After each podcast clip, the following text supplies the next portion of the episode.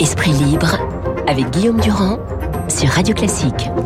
Voilà l'éclaircie. Bonjour à tous. Va peut-être venir des fjords du Nord où se trouve Luc Ferry. Mon cher Luc, bonjour. En préalable à notre conversation sur cette situation totalement invraisemblable, je voudrais quand même euh, dire deux, trois choses concernant les sondages qui se sont totalement plantés, car au plus bas, ils donnaient quand même une majorité relative. Je voudrais dire que les journalistes ont toujours considéré que c'était une bataille entre Emmanuel Macron et Jean-Luc Mélenchon, et finalement, Marine Le Pen a obtenu le meilleur résultat à l'Assemblée derrière euh, le parti du président de la République. Donc le moins qu'on puisse dire, c'est que le système défonctionne totalement, sans parler évidemment de la majorité solide réclamée par le président de la République devant son fameux Airbus, qui n'est maintenant qu'une plaisanterie. Alors entrons ensemble directement dans le vif du sujet, Luc.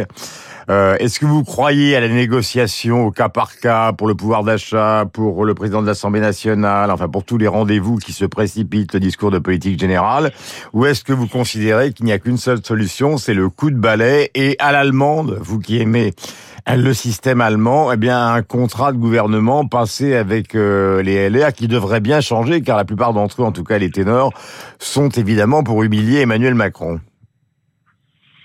Oui, c'est là, c'est toute la. Vous résumez très bien la situation. Il faut d'abord dire que le pays est ingouvernable, pas simplement parce qu'il n'y a pas de majorité absolue au Parlement, mais parce que il y a 60% de l'électorat qui a voté pour des extrêmes qui ne veulent aucune des réformes d'Emmanuel Macron, en particulier pas la réforme des retraites. Donc c'est pas simplement la difficulté ne tient pas simplement au Parlement, mais aussi à la rue, si je puis dire. C'est c'est dans la réalité, pas simplement dans le Parlement, que la la France est ingouvernable aujourd'hui. Donc le seul moyen d'arriver à quelque chose, c'est en effet de construire à l'allemande un agenda de gouvernement, mais sur un projet, sur un projet d'une dizaine de réformes pour la France. Bon, alors ça supposerait de la bonne volonté des deux côtés. Donc c'est vrai que Jupiter n'a pas été vraiment pour l'instant euh, dans la négociation avec les autres. C'est un homme complètement isolé. Il s'est jamais occupé ni de son parti ni des autres partis. Il est tout seul, d'une certaine manière, avec deux ou trois personnes autour de lui à l'Élysée. Donc c'est pas euh, pas bien parti pour la négociation. Mais enfin, il peut changer. Et, euh, mais les LR que vous connaissez à changer.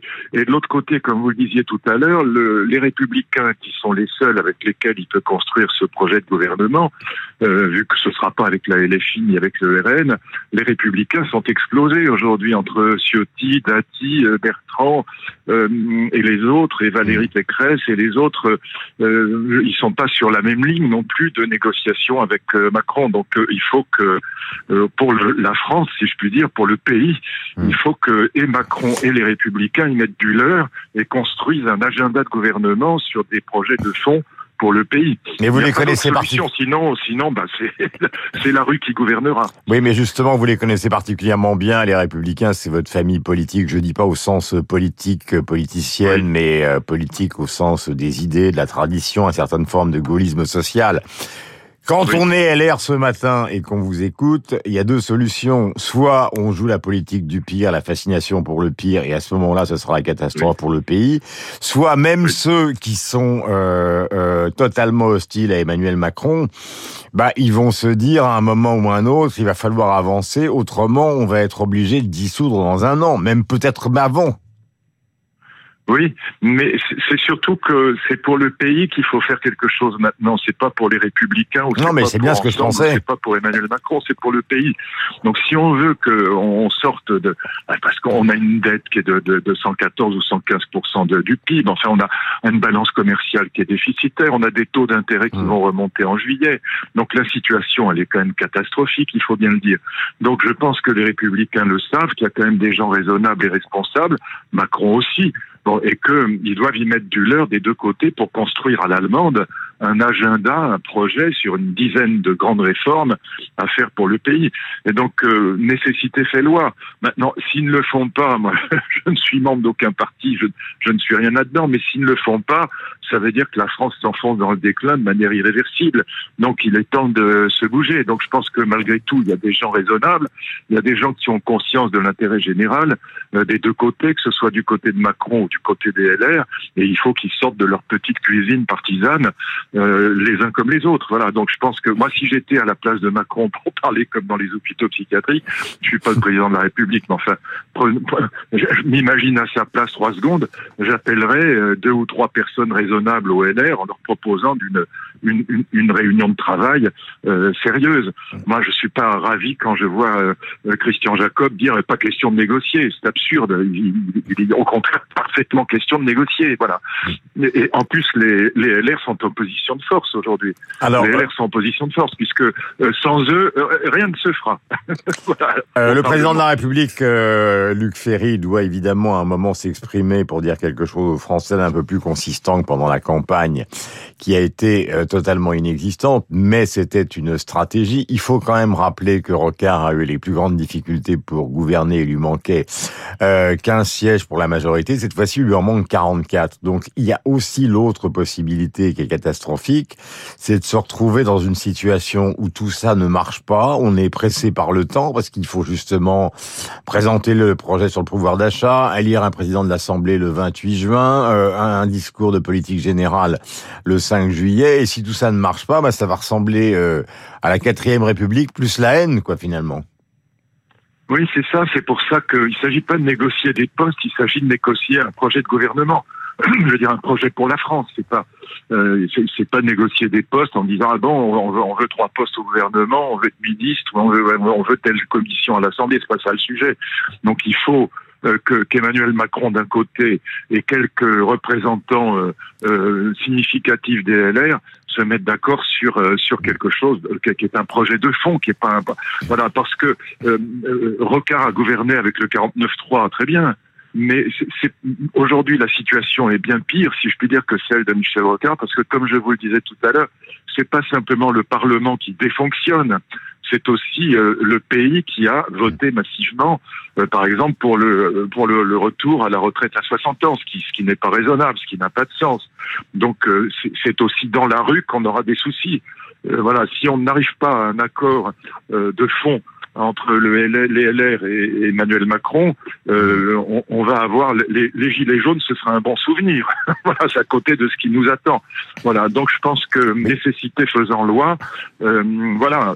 Encore une fois, si j'étais à la place du président de la République, j'appellerais immédiatement euh, trois ou quatre euh, représentants de la droite républicaine pour leur proposer de, bah, de travailler. C'est pas, bah, pas leur proposer des postes, c'est, bah, un vrai travail de fond. Mais vous savez très bien que la politique, vous le disiez tout à l'heure, euh, Luc, il n'est pas question, il faut négocier, et puis après on verra pour les sièges, mais vous connaissez parfaitement le monde politique.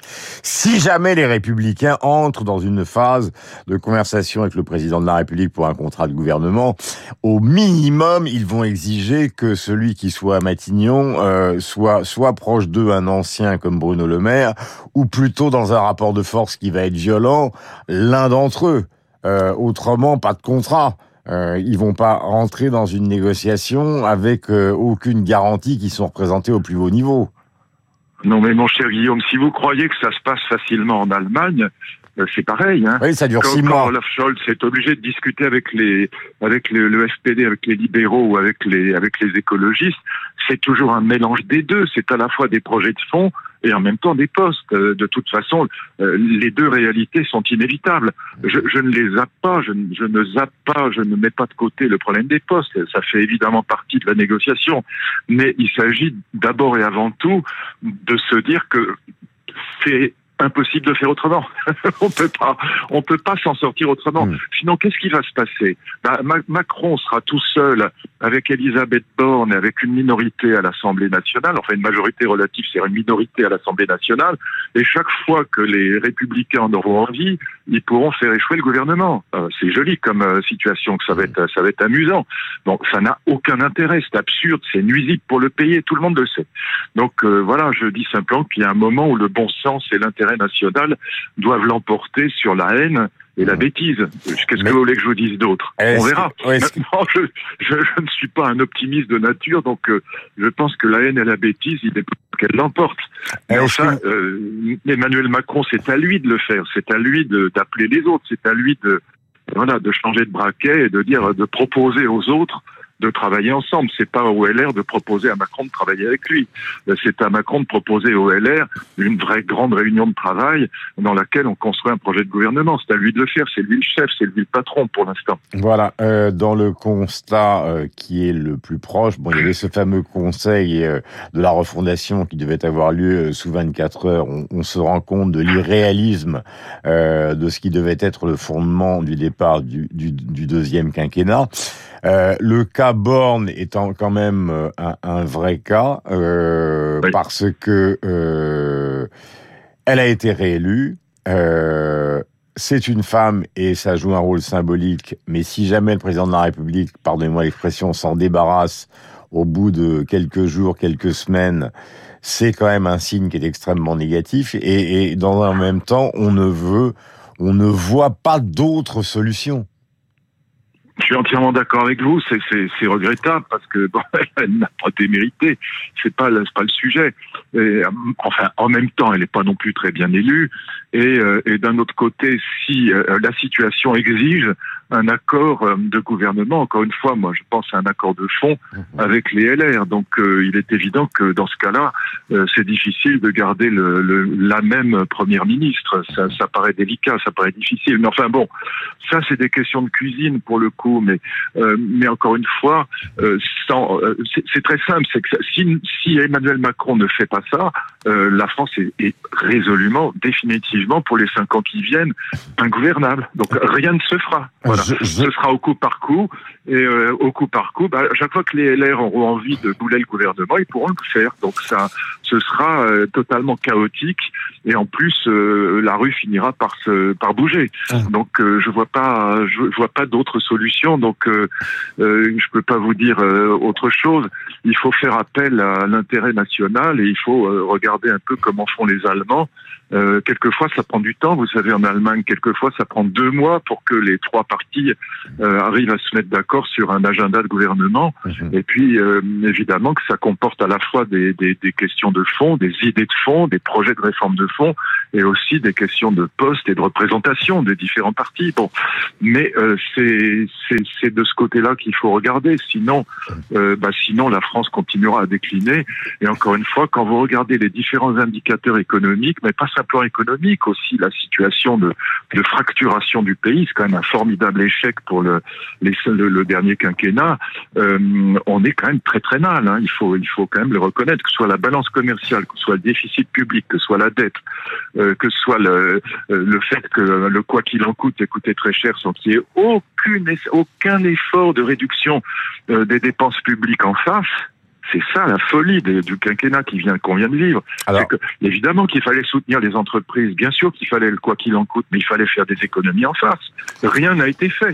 D'où l'inquiétude probablement qui est invivable. Euh, D'où l'inquiétude probablement, Luc, pour les entreprises ce matin, les grandes et les petites, qui vont se demander évidemment, parce que le climat politique c'est une chose, mais pour les entreprises, c'est évidemment une catastrophe que de vivre sous un régime d'instabilité totale. Et les entreprises, dans la majorité du cas, euh, c'est les emplois. Il y a maintenant une interrogation de fond. Je disais au préalable, et on en termine, que les sondeurs n'ont pas vu arriver grand chose ah que euh, les journalistes euh, ont été persuadés que c'était un face-à-face entre Macron et Mélenchon, et finalement c'est Madame Le Pen qui sera à l'Assemblée et qui aura le plus grand groupe parce que euh, la NUP, bah, filles, si on prend LFI au sens strict, qui sont derrière le Rassemblement National.